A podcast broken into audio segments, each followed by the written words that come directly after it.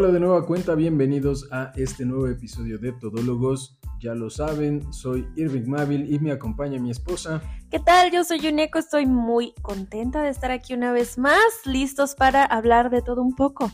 Así es, y en esta ocasión tenemos que hablar básicamente de algo medio controversial, pero pues ya saben, nos gusta opinar de todo un poco y en esta ocasión hablaremos de novios tóxicos este temita que tanto les gusta, que justo como bien lo dices es tan controvertido y, pues hay opiniones divididas. Hay quien está de acuerdo, hay quien dice no, esto es adecuado, esto es normal, esto está bien, no aguantan vara, les falta barrio y hay quien dice no.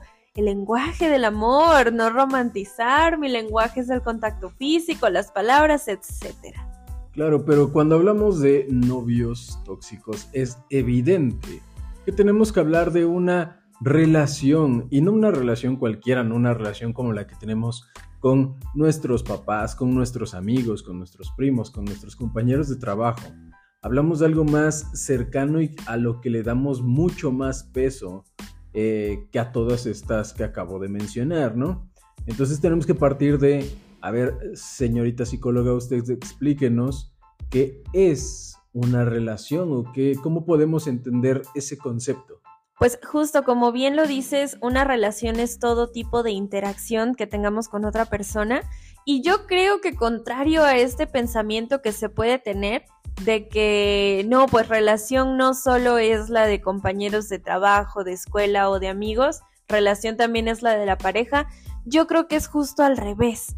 Creo que en su mayoría la gente piensa que cuando dices relación, hablas de una interacción meramente romántica, meramente sentimental y no, como dices también relación pues lo es entre los amigos, pero y, pues los demás eh, iguales, ¿no? Personas con las que interactuamos día a día, pero en esta ocasión pues estamos hablando de una relación directamente romántica, una carga emocional por una persona y pues sí, hablamos de un noviazgo, de un proceso de cortejo, pero vamos a decir ya directamente, pues eh, una, una pareja, ¿no? Y recordemos que una pareja es de dos, la integre quienes la integren.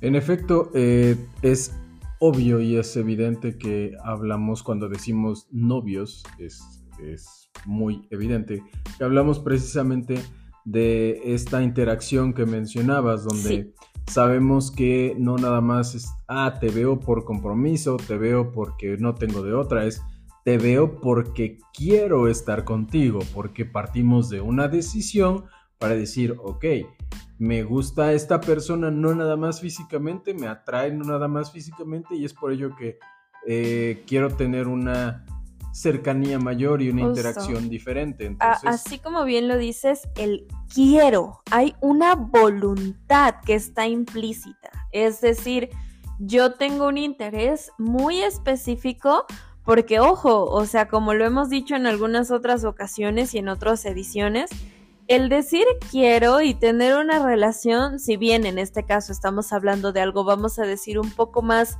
coloquial, una relación de noviazgo relativamente sana, todo esto, puede darse el caso que haya un interés y así en esto que, que hablamos de que hay un interés en específico, sea, mira, quiero tener un tipo de relación contigo, tengo un interés muy específico, pero puede no ser exactamente sentimental. Sí, eh, partimos de una base eh, social. Y hablando, eh, no sé cómo, cómo decirlo, partimos desde la comunicación y, en ocasiones no sabemos, depende de nuestras edades también, qué queremos, qué no queremos. Claro, es un proceso. Y eso es muy importante, ¿por qué? Porque creo yo en muchos casos, cuando se presentan este tipo de, em, interacciones. de interacciones, de convivencias que normalmente conocemos como tóxicas, creo que se deriva de eso, del no sabemos qué queremos, no sabemos definir qué queremos y de momento veo a alguien que me gusta físicamente y que tiene algunas características que me resultan atractivas. Cuando em, eh, comienzo, comienzo una relación, pero al momento de ir conociendo a la persona te das cuenta que es como, ah, ok, ah. pero y, estas, eh, vamos a decirlo, Y estos berrinches o estos arranques de ira, esto de, golpear paredes, esto de gritarme en la calle. No sean fifas. Ajá, o sea, a, ver ¿qué, qué, está pasando, porque no es lo que yo creí que me iba a encontrar, ¿no? Entonces, eh, la, interacción eh, precisamente nos hace pensar, y, vámonos a la base, pensamos cuando salimos con alguien o comenzamos a salir con alguien, eh, que todo va a ser, diría una frasecita por ahí, miel sobre hojuelas, ¿no? Claro. Y, podríamos preguntarnos, ¿existe la pareja perfecta? Yo creo que no. Así a, secas. Mira, las relaciones podemos llamar sanas, que creo que es lo, ideal, puedes llamarlo, es que es perfecto y la perfección misma va a ser subjetiva siempre, pero yo apostaría por una relación sana, adecuada, armónica. Y existe, sí existe, pero cuesta un montón, por decirlo de manera gentil. A lo mejor tú puedes decirlo de una forma un poco más eh, directa, pero cuesta muchísimo. Sí, en pocas palabras cuesta un chingo. Gracias. Este, porque en efecto, yo también considero que la pareja, la pareja perfecta no existe. Se construye. Eh, y, no va, nadie, nadie va a ser perfecto en ningún aspecto. Eh, en ningún aspecto, ¿sí? Todos, absolutamente todos somos perfectibles. Entonces, por ello considero que una relación perfecta o una pareja perfecta no existe, como dices, existen relaciones sanas y aún así cuesta demasiado trabajo. ¿Por qué? Porque ya lo mencionábamos en un principio, la base de todo es la comunicación. Es cansadísimo. Y, en muchas ocasiones no sabemos comunicarnos, no sabemos hablar, no sabemos eh, transmitir nuestras emociones y entonces terminamos diciendo, ¿qué tienes? Nada, ¿qué te pasa? Nada, ¿cómo te sientes? X. Y, justo, creo que por ahí podemos ir entrando con esta parte porque de repente parece que se supone que contestemos así. Y es como, resuelve, es que quiero que resuelva, es que quiero que me pregunte mil veces qué tengo porque a lo mejor a la mil y una ya le quiero contestar. Y aquí viene una pregunta que todos los hombres nos hacemos. ¿Resolver qué madres? ¿Eso qué? Pues es que justo esa es a, la que, a lo que hace referencia, ¿no? Es, eh, es que queremos que resuelvan, que resuelvan qué exactamente. Y tú dirías, ¿qué? Lo sé. Pero se trata de un abordaje más que nada emocional. Es un, quiero que resuelva de qué manera. Está, está tonta la postura 100%, no te voy a decir que coincida con ella, la entiendo, pero no la secundo ni coincido con ella hace referencia a que si tú como pareja ves a tu novia, a tu novio o lo que con lo que interactúas triste, tú resuelvas. ¿Cómo? No lo sabes. Lo que sea, lo que se espera es, es, que. Como, quítame la tristeza. Sí, es que tú te desvivas, que tú no, no sabes qué es lo que le pasa, pero no te vas a esperar a saberlo para hacer algo al respecto. Entonces es, tiene una base muy capitalista, por supuesto. Eh, te traigo mil chocolates, y te hago sonreír y hago gestos y hago un show y te traigo esto y lo otro porque estoy resolviendo. Ah, o sea, resolver es ser un payaso, una, figura de entretenimiento. Resolver es darle una solución a lo que sea que pase, así no conozcas el problema. Ah, está, cabrón. Sí. Está chingón. Sí, sí, sí, sí, si porque. Algo me enseñaron en las matemáticas era analiza bien cuáles son los factores que están involucrados dentro del problema. Aquí Olvida, los factores. el factor. Estás en el problema. Resuelve, ¿no? Entonces, es si tú la ves triste, haz algo, si tú la ves preocupada, haz algo. Y obviamente esto implica también preguntar, pero es ser, yo le llamaría que es una forma de la sociedad de estar llamando a los novios o a las parejas a ser emocionalmente presentes. No, no vamos a decir económicamente presentes porque eso qué, eso qué, si quieren dinero trabajen. Entonces, ¿A qué, ¿A qué nos referimos con emocionalmente presente? No quiero que sea un, ay, ya vas a empezar. Es que ya te vi triste, ay, ¿ahora qué? Ay, no. Lo que se busca, justo como lo dices, con tanta falta de comunicación, es que la persona participe en la emoción, participe en el trayecto que dura el atravesar esta emoción. Sea el enojo, la tristeza, la preocupación, quiero que sea partícipe, que se interese y que me manifieste aquí, si ya viene lo tonto, este interés de la forma en la que yo quiero que lo haga. ¿Por qué? Porque si quiero chocolates, sí, porque si se lo digo, ya, no, lo quiero. Así es. Sí, en ocasiones nos complicamos demasiado la existencia cuando vuelvo a la parte de yo no yo no soy así un gurú en relaciones porque hacemos lo que podemos y tratamos de llevarla como podemos, pero pues creo que no es un secreto el decir que la comunicación es la base de absolutamente todo. Y es que sí, o sea, porque justo estas señoritas que están exigiendo resolver y justo el decir resolver qué, pues sí, mis reinas. O sea, es que se agarra y dile, a ver, me siento triste y cuando estoy triste tengo la necesidad de que reacciones de esta manera. Ok. Ay, no, es que quiero que sepa qué hacer y busque resolver y se desviva por encontrar la solución. Eso me suena medio tóxico. Eh, sí, porque se nos da de repente ponernos en esa, en esa postura. Y precisamente creo que uno de los rasgos o de los aspectos de donde viene precisamente esa toxicidad es que, eh, lo comentábamos en un inicio, yo me hago a la idea de que en esta persona voy a encontrar eh, la felicidad, el amor, que voy a tener tiempo de eh, hacer todo lo que yo quiero y, la persona va a estar siempre conmigo y siempre de buenas y nunca le va a molestar mis decisiones, nunca le va a molestar algo de lo que yo diga. Entonces nos vamos creando por ahí un, eh, ¿cómo, denominarlo?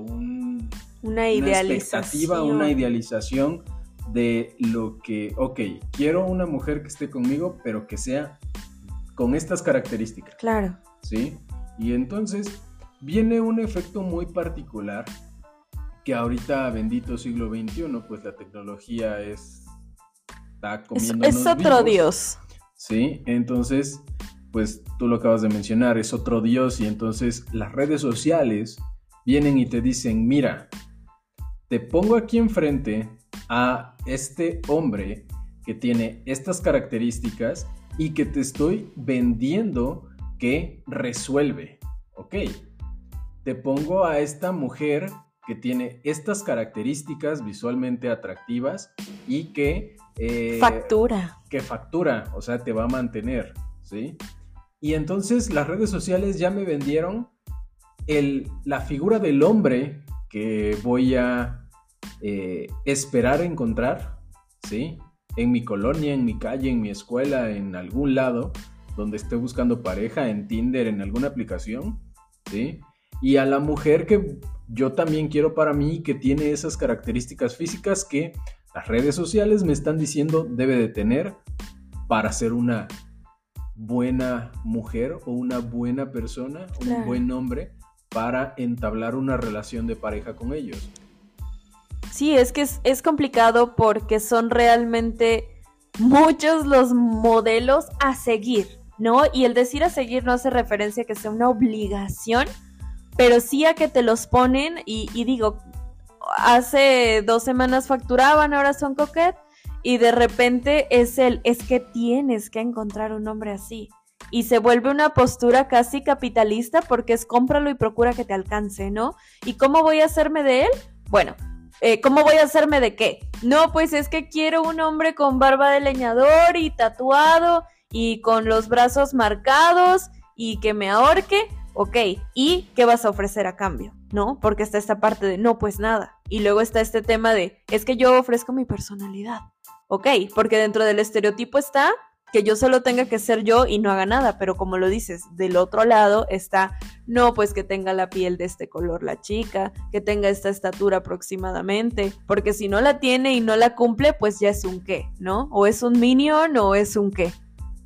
En efecto, y mira, tú sabes que a mí me gusta buscar definiciones y no quedarme con dudas, y por aquí me acabo de encontrar que dice, idealizar a la pareja consiste en atribuirle cualidades que lo hacen más bello o agradable, ojo, de lo que realmente es. Ah. O sea, yo solito me estoy construyendo una mentira. Sí. Y apartar de la conciencia lo considerado malo o negativo, es decir, si me mentó la madre, ¿sí? Ah, es como, ay, pero pues igual y no quería, ¿no? Pero lo hizo con cariño. exacto, o sea, me, pega porque me quiere, ¿no? Casi, casi. Entonces, eh, perdonamos, si lo queremos ver así, o, omitimos, eh, como ya lo leíamos, el, las partes malas. No puedes omitirlas porque es parte de... Es de la, personalidad, claro, y es con qué estás dispuesto a lidiar, qué estás dispuesto a tolerar. Yo te lo he dicho, eh, que hay una frase por ahí que dice que amar es darle, es dar lo que no se tiene a lo que no es. ¿Por qué? Porque justo como acabas de explicarnos, yo te estoy dotando de una personalidad y hay muchos recipientes muy bonitos. Hay recipientes que pueden tener formas grandes, formas chiquitas, lo que sea, pero queremos idealizar también lo que hay ahí adentro.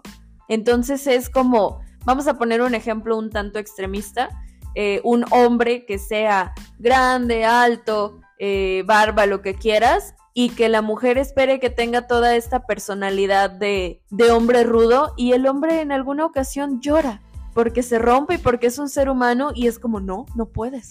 ¿Por qué? Porque el estereotipo y, y, lo que yo espero y lo que se supone que debo de tener es esta forma física con esta forma de pensamiento. Entonces no te lo puedo permitir. Sí, y aparte creo que eh, en general los contenidos que consumimos en todos lados nos influyen de, muchas formas y, muchas cosas se quedan en nuestro inconsciente, ¿no? Porque eh, vemos a eh, X actor, X actriz, haciendo, teniendo algunos gestos, eh, no sé, vamos a llamarlos románticos, lindos, en algún contenido, en alguna película, en alguna serie, y es como de, tiene que verse así y tiene que hacer eso. ¿Por qué? Porque vamos a hablar de Henry Cavill, ¿sí? Dio la vida por su amada y entonces si este güey le pregunto en un panorama extremista de si me está comiendo un cocodrilo, tú A, elegirías acariciar al cocodrilo, B, hacerme unas zapatillas después de salvarme, o sea, y, y nos planteamos cosas bien ilógicas, bien tontas, porque partimos de algo que vimos en un contenido que no es real. No es real. Justo, o sea, vamos a decirlo directamente. Acaba de pasar este tema de las flores amarillas y ya viene de nuevo. ¿Y qué pasó, no? Eh, ¿Cuánto descontento hubo? ¿Cuántos memes al respecto? No dudo que hubieran hasta discusiones con este tema de, ay, pues aquí estoy esperando de tonta a ver a qué hora llegan mis flores amarillas, como si se tuviera que, como si fuera una obligación. Pero es que justo como comentábamos, este Dios que nos da tantos modelos a seguir, no te presenta solo el modelo, te dice, mira, tiene que suceder y no es solo físicamente lo que te está indicando, es conductual. ¿Y qué sucede? Así como vienen estas conductas, es que tiene que darte flores amarillas, está el tú tienes que hacer un berrinche si no te la da.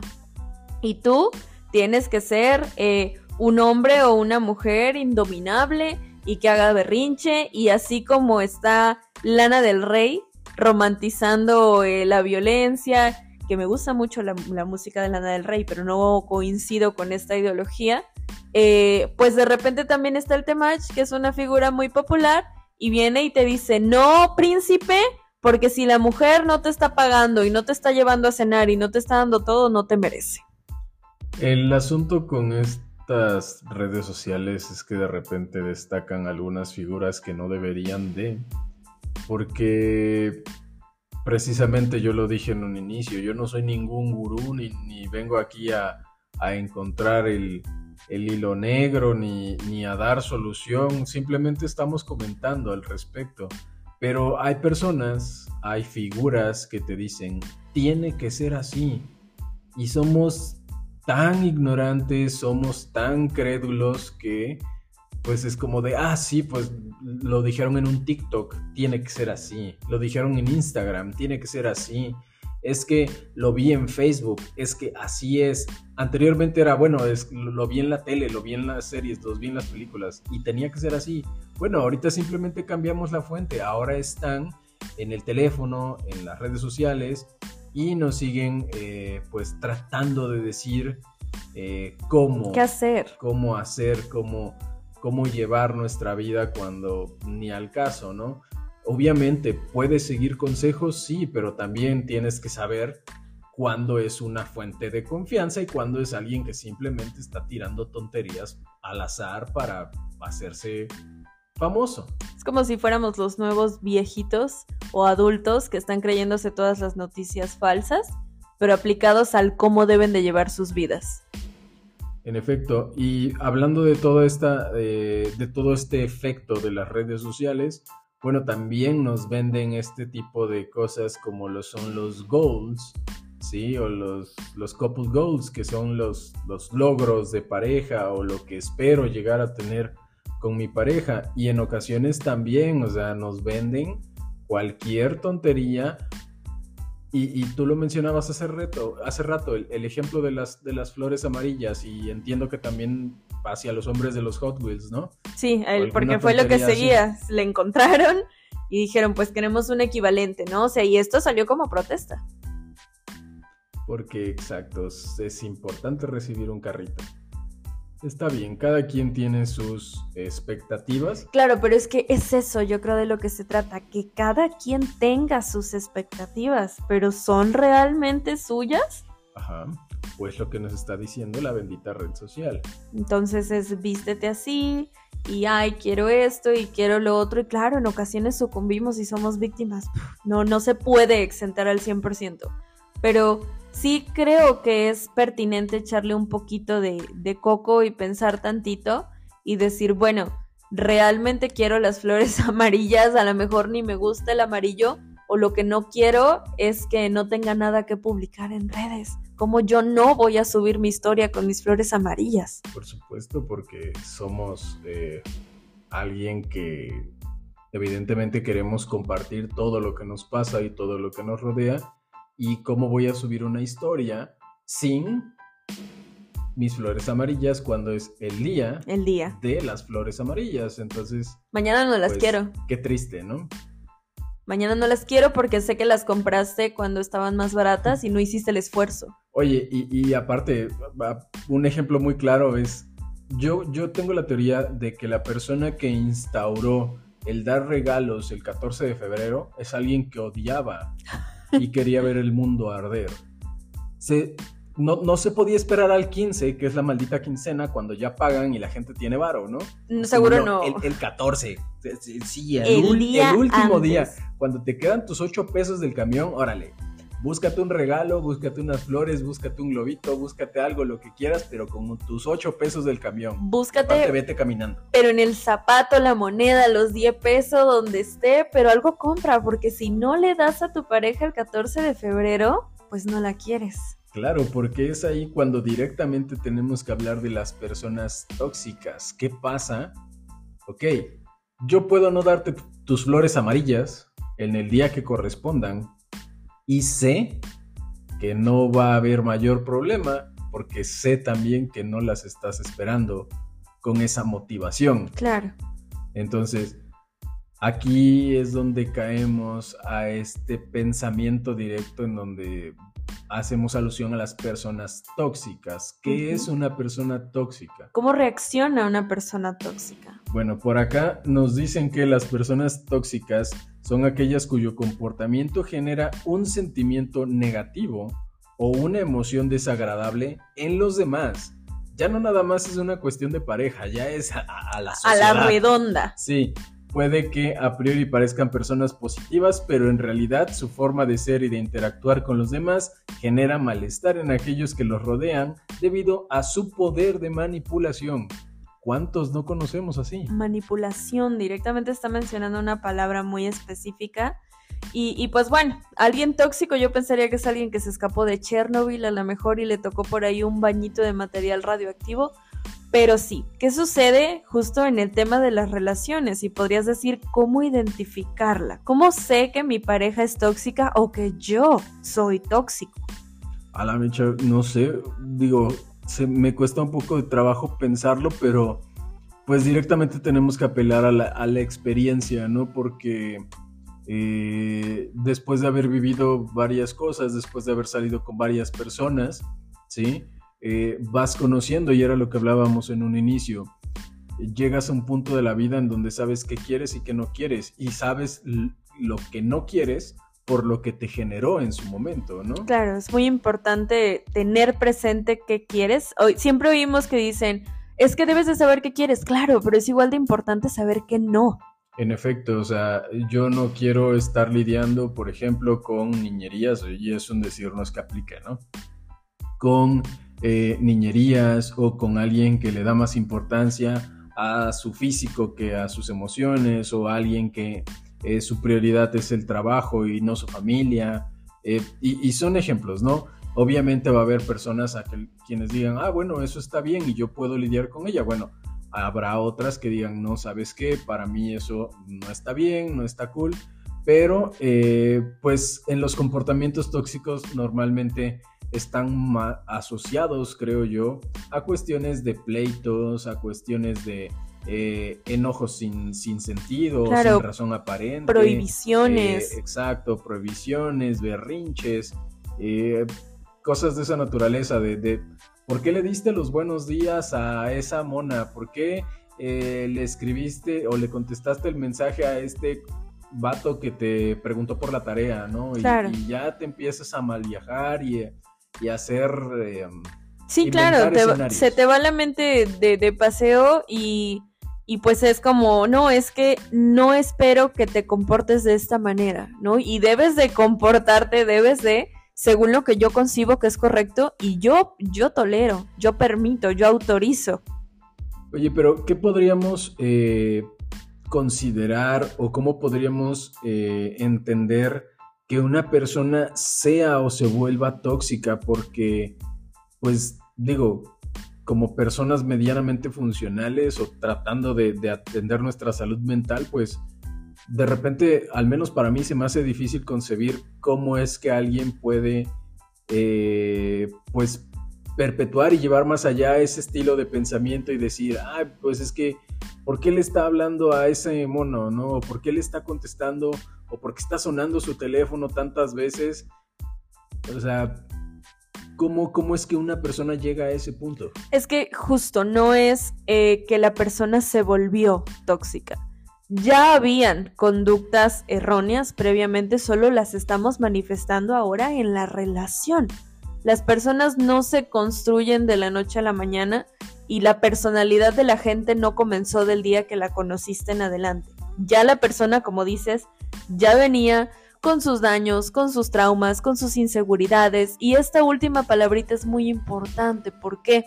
Porque generalmente la toxicidad viene de la mano de sentirse amenazado o amenazada.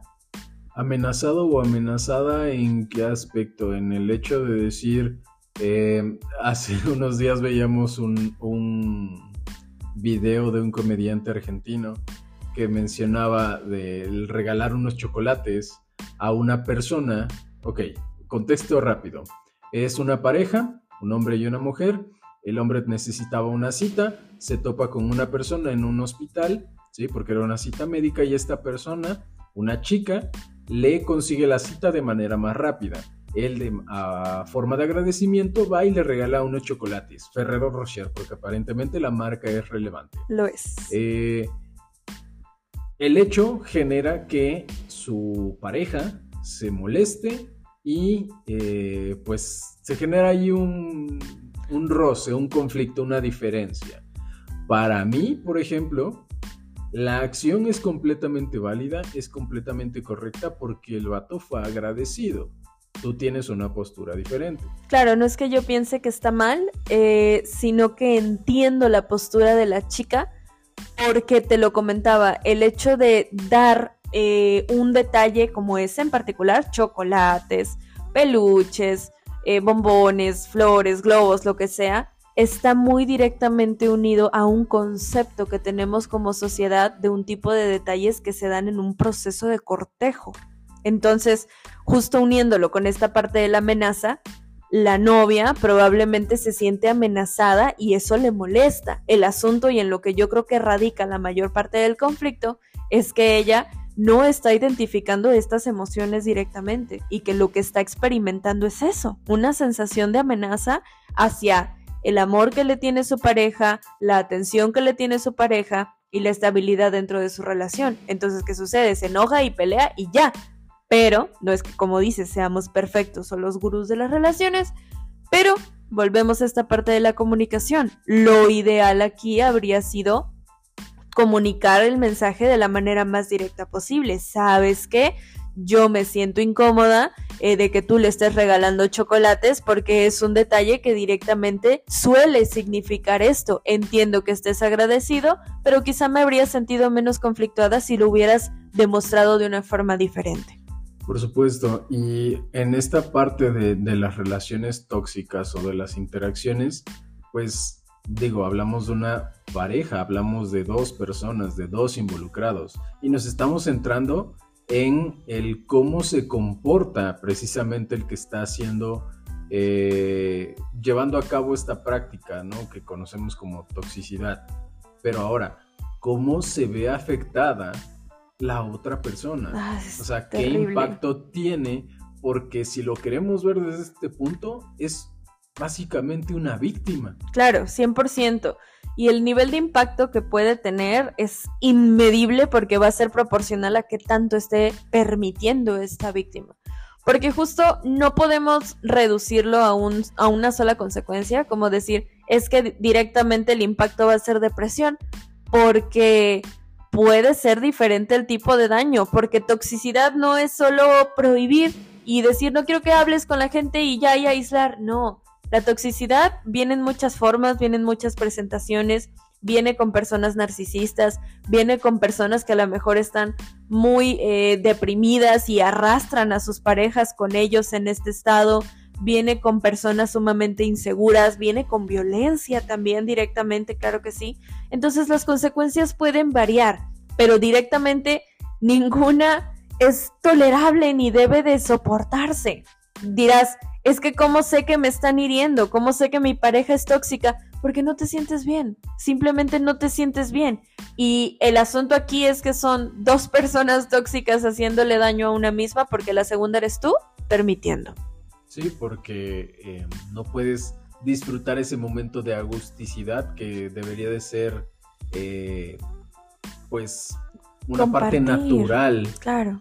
de una relación medianamente sana. ¿Por qué? Porque hablábamos, la relación perfecta no existe, va a haber altas y bajas, va a haber buenas y malas, pero en una relación donde hay alguien que directamente tiene estos comportamientos, pues difícilmente va a haber buenas, ¿sí? Y si las hay, va a ser en un porcentaje un, no sé, 95% malas, 5% buenas. Claro. Y buenas es un decir. No, y el problema es que este 5% lo volvamos todo. Y digamos, pero es que en ocasiones sí pasamos eh, momentos bonitos. Bueno, pero ¿qué quieres en tu relación? 95% sufrimiento y 5% es la pasamos bien a veces. Y, y, justo por ello es que es importante hablar de los límites en una relación, que tú sepas hasta dónde es válido, es permisible y tú directamente quieres tolerar, tolerar quieres eh, compartir eh, con estas emociones, con estas acciones y de repente, bueno, puedes llegar a notar algo que no te agrada, bueno, y dices, ok, puedo pasarlo por alto porque no es grave, pero cuando ya te está afectando en otros aspectos de tu vida, cuando ya te está impactando de otra manera, eh, pues creo que es una, eh, una alerta bastante importante para decir, ok, creo que hasta aquí que aquí no es. ¿no? Todos tenemos defectos y virtudes, pero tú decides qué defectos tolerar. Ok, y ahora pensando en, ello, tú, tú planteabas, ¿qué, ¿qué, debe de hacer una relación por ti? Eh, ¿a, qué, te refieres con, con esta parte? ¿Qué, ¿Qué es lo que quieres preguntarte realmente? ¿Qué aporta una relación a tu vida? ¿Qué es lo ideal que haga una relación? Eh, quita, quita el por ti. ¿Qué es lo ideal que haga una relación en tu vida? Viéndolo de manera individual. Yo creo que una relación debe de hacer exactamente lo mismo por los dos participantes y esto debe de ser bueno, debe de ser algo que sume. Tu relación que debe de hacer por ti, darte un lugar seguro, ayudarte a crecer ayudarte a notar qué es lo que está pasando realmente, marcarte tus faltas también, pero de manera adecuada, construir, aportar.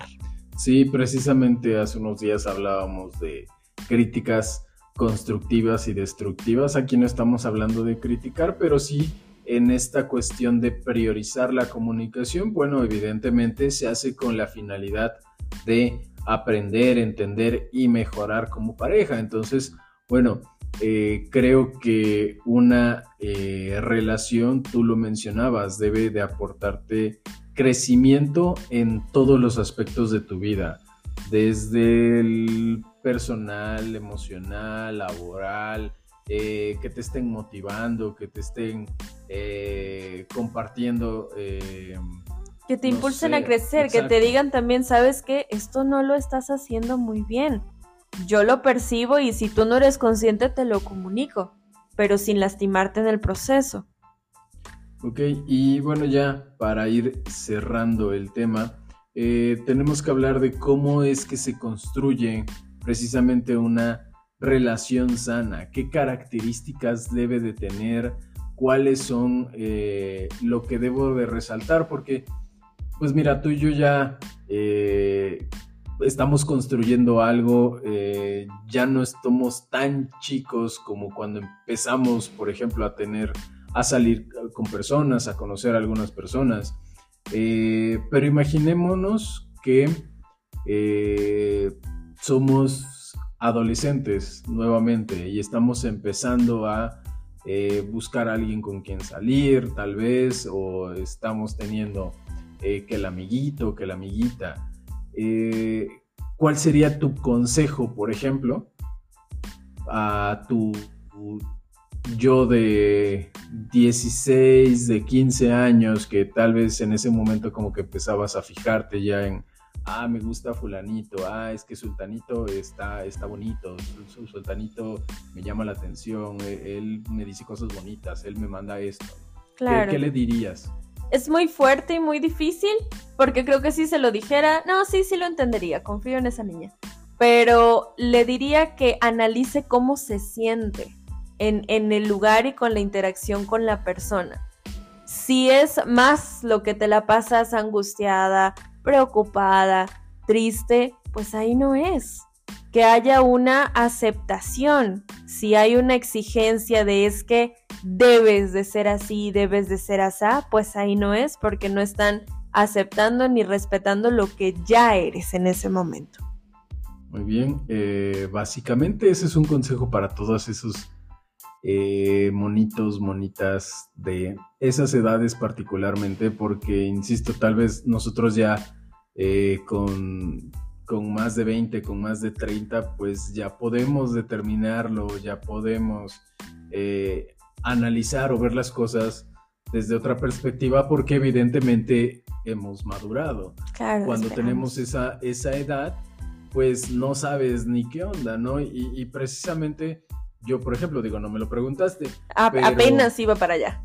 Pero yo, por ejemplo, a, a mi yo, eh, de aquel entonces, o sea, a cualquier otra persona que tenga más o menos ese rango de edad, eh, una, dada mi situación personal, es date tu lugar y reconoce desde ya, lo más pronto posible, qué quieres y qué no quieres, qué te gusta vivir y qué no te gusta vivir.